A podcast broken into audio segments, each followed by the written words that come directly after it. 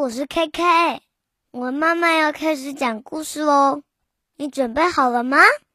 Are you ready?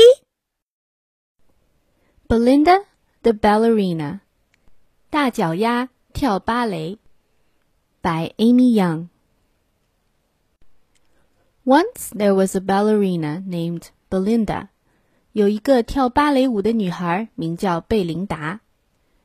Belinda loved to dance. She went to dancing school every day and practiced very hard. She was graceful and light on her feet. 贝琳达喜欢跳舞，她每天去舞蹈学校认真的练舞。她跳舞的时候姿态优雅，脚步轻巧灵活。But Belinda had a big problem. Two big problems. Her left foot and her right foot. 可是贝琳达有个大问题， 嗯，应该说两个问题，就是她的左脚和右脚。Her feet weren't a problem as far as Belinda was concerned, but they were a problem at the audition for the annual ballet recital. 其实贝琳达不觉得自己的脚有问题，可是参加一年一度的芭蕾舞表演选拔时，问题就来了。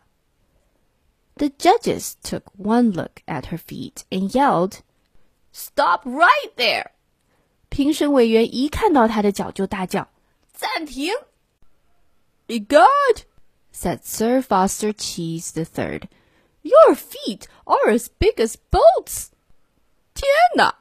假装懂男爵三世说：“你的脚大的像条船。” They're like flippers said George Peach Crumbcake, the noted New York critic. 着名的纽约评论家乔治·跟碧莹说：“简直和海豹的鳍没两样。” And Winona Busy Witch, who wrote for all the dance magazines, just shook her head and stared. 常在舞蹈杂志上发表文章的欧娜·劳乌伯女工瞪着眼睛直摇头。 Belinda didn't even get to audition. The judges said, Go home. You will never be a dancer, not with those feet. 贝琳达还没有试跳，评审们就说：“回去吧，你那一双脚永远跳不好。” Belinda was sad. She stayed sad for a long time. 贝琳达很难过，难过了好久好久。 Maybe the judges are right. Maybe my feet are just too big for a dancer, she thought. 她想，或许那些评审委员说的对，我的大脚真的不适合跳舞。So Belinda stopped dancing. 于是贝琳达不跳舞了。I'm giving up ballet, she said to herself. 她告诉自己，我放弃跳芭蕾舞吧。 since she was no longer dancing, she needed something else to do. But she didn't know how to do anything except dance. 既然不再跳舞，她就得找别的事做。可是她除了跳舞，什么都不会。After looking and looking, she found a job at Fred's Fine Food. 她找啊找，终于在费莱迪餐厅找到工作。The customers liked her because she was quick and light on her feet. 餐厅里的客人很喜欢她，因为她动作快，脚步轻巧灵活。Fred liked her too, because she worked hard. 弗莱迪先生也喜欢她，因为她做事很认真。Belinda liked Fred and the customers, but she missed dancing. 贝琳达喜欢费莱迪先生和餐厅里的客人， 不过他还是忘不了跳舞。One day, a band came to play at Fred's Fine Food. They called themselves Fred's Friends. 有一天，有个乐团来餐厅表演，他们自称费莱迪好友乐团。Before the restaurant opened, they warmed up with the snappy toe tapper. 在餐厅开门营业前，他们先练了一首轻快的曲子。 Belinda tapped her toes. 贝琳达的脚尖忍不住一上一下的跟着打拍子。 Then they played a sweet yearning lilt of a tune, and before she knew what she was doing, Belinda was dancing. 接着，他们开始演奏浪漫又抒情的乐曲。不知不觉中，贝琳达跳起舞来了。The musicians came back to play every day, and every day Belinda danced to their music before the customers arrived. 这些音乐家每天到餐厅演奏。贝琳达每天趁客人还没上门，就随着他们的音乐跳舞。Then one day, Fred asked Belinda if she would dance for the customers. Belinda smiled and said, "Oh my, yes." 有一天，弗莱迪先生问贝琳达愿不愿意跳给客人看。 贝琳达微笑着回答：“哦，当然好啊。” The customers were enthralled. They loved it so much that they told their friends, who came to Fred's fine food the next day.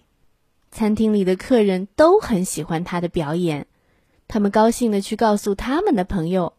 那些朋友第二天就来到了费莱迪的餐厅，and they loved it so much. 他们也非常喜欢。That they told their friends and soon Fred's fine food was packed every day with people who wanted to see Belinda dance. 他们又告诉了其他朋友。很快的，每天都有很多人来费莱迪餐厅看贝琳达跳舞。Word finally reached the maestro from the Grand Metropolitan Ballet.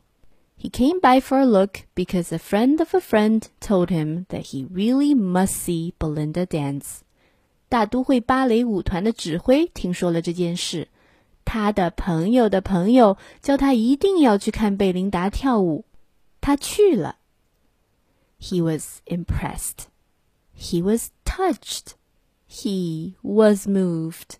他很惊讶，他非常赞赏，他觉得好感动。 You must perform at Grand Metropolitan Hall, he cried. Please say you will. 你一定要来大都会剧院表演，他激动地说：“请你答应我。” Belinda laughed and said, "Oh my, yes." 贝琳达笑着回答：“哦，当然好啊。” The customers cheered. 餐厅里的客人都鼓掌欢呼起来。 So Belinda went to Grand Metropolitan Hall and danced to the sweet music of Fred's friends. 就这样，贝琳达来到了大都会剧院，随着费莱迪好友乐团美妙的音乐翩翩起舞。She loved to dance. 她好喜欢跳舞。Magnificent! The judges cried. We have discovered a swallow, a dove, a gazelle. 评审委员们大喊：“太精彩了！多么像燕子、鸽子、羚羊啊！” They didn't even notice the size of her feet. They were too busy watching her dance. 他们全神贯注地看她跳舞，完全没有注意到她的脚有多大。Belinda was happy because she could dance and dance and dance. 贝琳达快乐极了，因为她可以跳舞，跳舞，一直跳舞。As for the judges, she didn't care a fig. 至于评审委员说什么，她一点儿也不在乎了。The end. 谢谢大家收听。如果你想要听到更多的双语绘本故事，请关注我们的微信公众号 “KK 的一家”，就可以找到我们啦。I'll see you next time. Bye.